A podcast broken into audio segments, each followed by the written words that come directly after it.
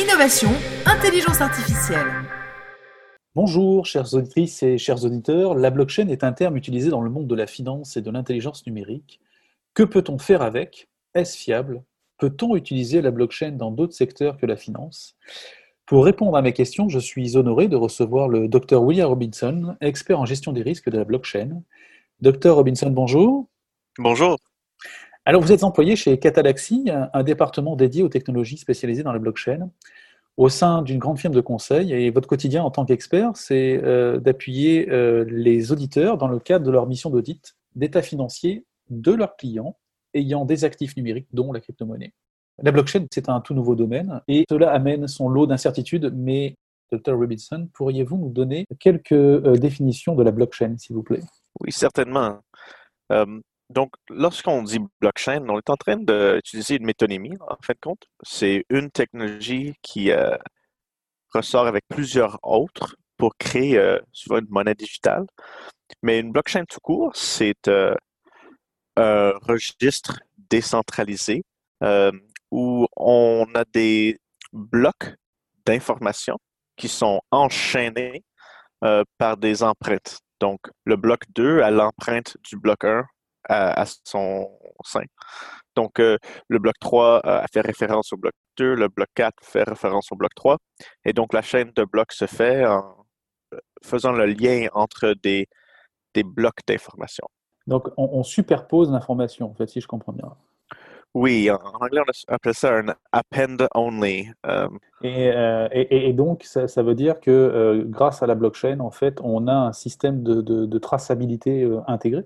Donc, oui, l'idée, c'est que lorsqu'on crée euh, une base de données comme une blockchain, euh, on, va faire en sorte que tout peut seulement être ajouté, rien, peut s'enlever, se s'enlever.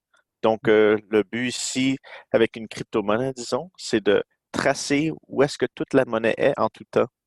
Donc, pour être certain que la monnaie se crée jamais sans que tout le réseau est d'accord et que la monnaie ne se perd jamais sans que tout le réseau est d'accord. Mmh et donc, lorsque tu as un système de ajout seulement sur une blockchain, tu peux être certain de savoir où est-ce que tout l'argent est. Et depuis combien de temps utilise-t-on cette, technologie? La blockchain date de 2009, où est-ce que Satoshi Nakamoto, avec son papier blanc nommé Bitcoin, a, sorti l'idée d'une blockchain. Mais les technologies qui ressort avec la blockchain euh, date de des trentaines ou des quarantaines d'années. C'est de la cryptographie et de la théorie de jeu assez, euh, assez vieille, assez, connue. Hum, ce qui était intéressant avec la blockchain, c'était le rassemblissement de plusieurs technologies disparates. Quelles sont les, utilisations concrètes de la blockchain que vous voyez émerger de nos jours? Donc, la, plus grande en termes de dollars en ce moment, c'est euh, l'acte de garder de la valeur. Donc, avant 2009, la, une des seules manières ou meilleures manières de garder la valeur de ton argent, c'était d'acheter de l'or. Donc, euh, si tu achetais comme un dollar de or il y a un an, ben, euh, ou je veux dire il y a 100 ans, elle va valoir encore à peu près un dollar. C'est pas comme aller dans la bourse. Si tu achètes euh, un dollar d'action dans la bourse il y a 100 ans, mais tu as des milliers, peut-être des millions de dollars aujourd'hui. Mais pour sauvegarder, pour retenir la valeur de tes actifs, mettre ton argent dans l'or, c'est ça la, solution que les personnes en finance ont trouvée.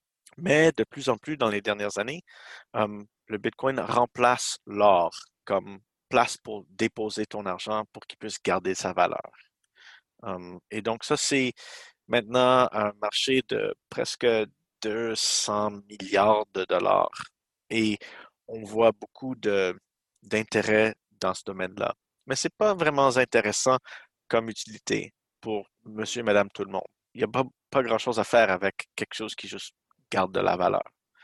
Euh, donc, on voit aussi d'autres utilités. Une, c'est la tokenisation, comme je l'ai dit. Donc, la blockchain va commencer à représenter des objets réels et va faire en sorte que ces objets réels vont être utilisable de manière automatique et sans friction et très rapide et transcontinentale. Donc, ça, c'est ça c'est une. Et l'autre, c'est euh, ce qu'on appelle le DeFi, la décentralisation financière, ou Decentralized Finance. Et l'idée, c'est qu'on va retrouver maintenant des, euh, des dérivés, euh, des futurs, des shorts et des longs, des positions plus exotiques qu'on voit dans le marché, qui est souvent seulement accessible aux professionnels. Et que maintenant, on voit que monsieur, madame, tout le monde peut maintenant participer à créer des positions très complexes et aussi très risquées. Et maintenant, les gouvernements commencent à avoir peur à cette capacité-là de la blockchain. Elle devient euh, de plus en plus comme un casino euh, financier.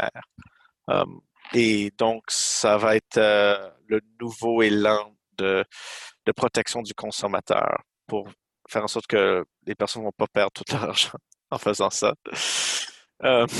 donc, nouveau marché décentralisé avec dérivés et tokenisation d'actifs euh, réels mhm. euh, et garde de valeur. Ça, c'est les, trois plus grandes utilités de la blockchain en ce moment.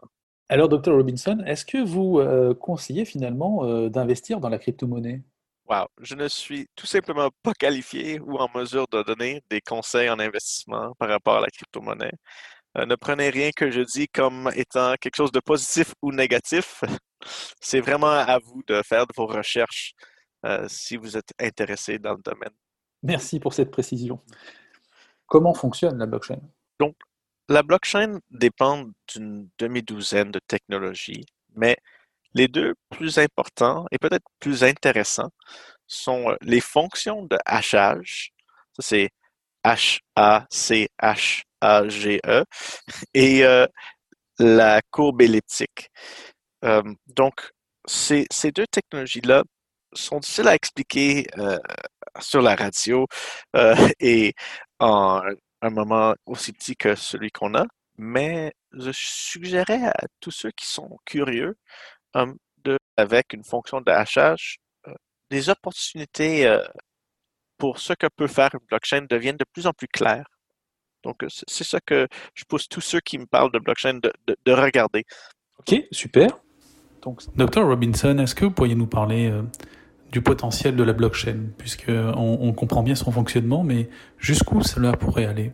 Je pense que un des morceaux de magie aussi que est difficile de, de prendre connaissance de ou de comme intégrer dans ton cerveau de manière où ça fait du sens, c'est que l'argent, lorsqu'elle est sur une blockchain, n'est plus un objet physique. Il n'y a plus un tierce partie qui doit parler à une autre tierce partie qui doit déplacer de l'argent dans une voûte à une autre à la fin de la journée lorsque tu fais une transaction.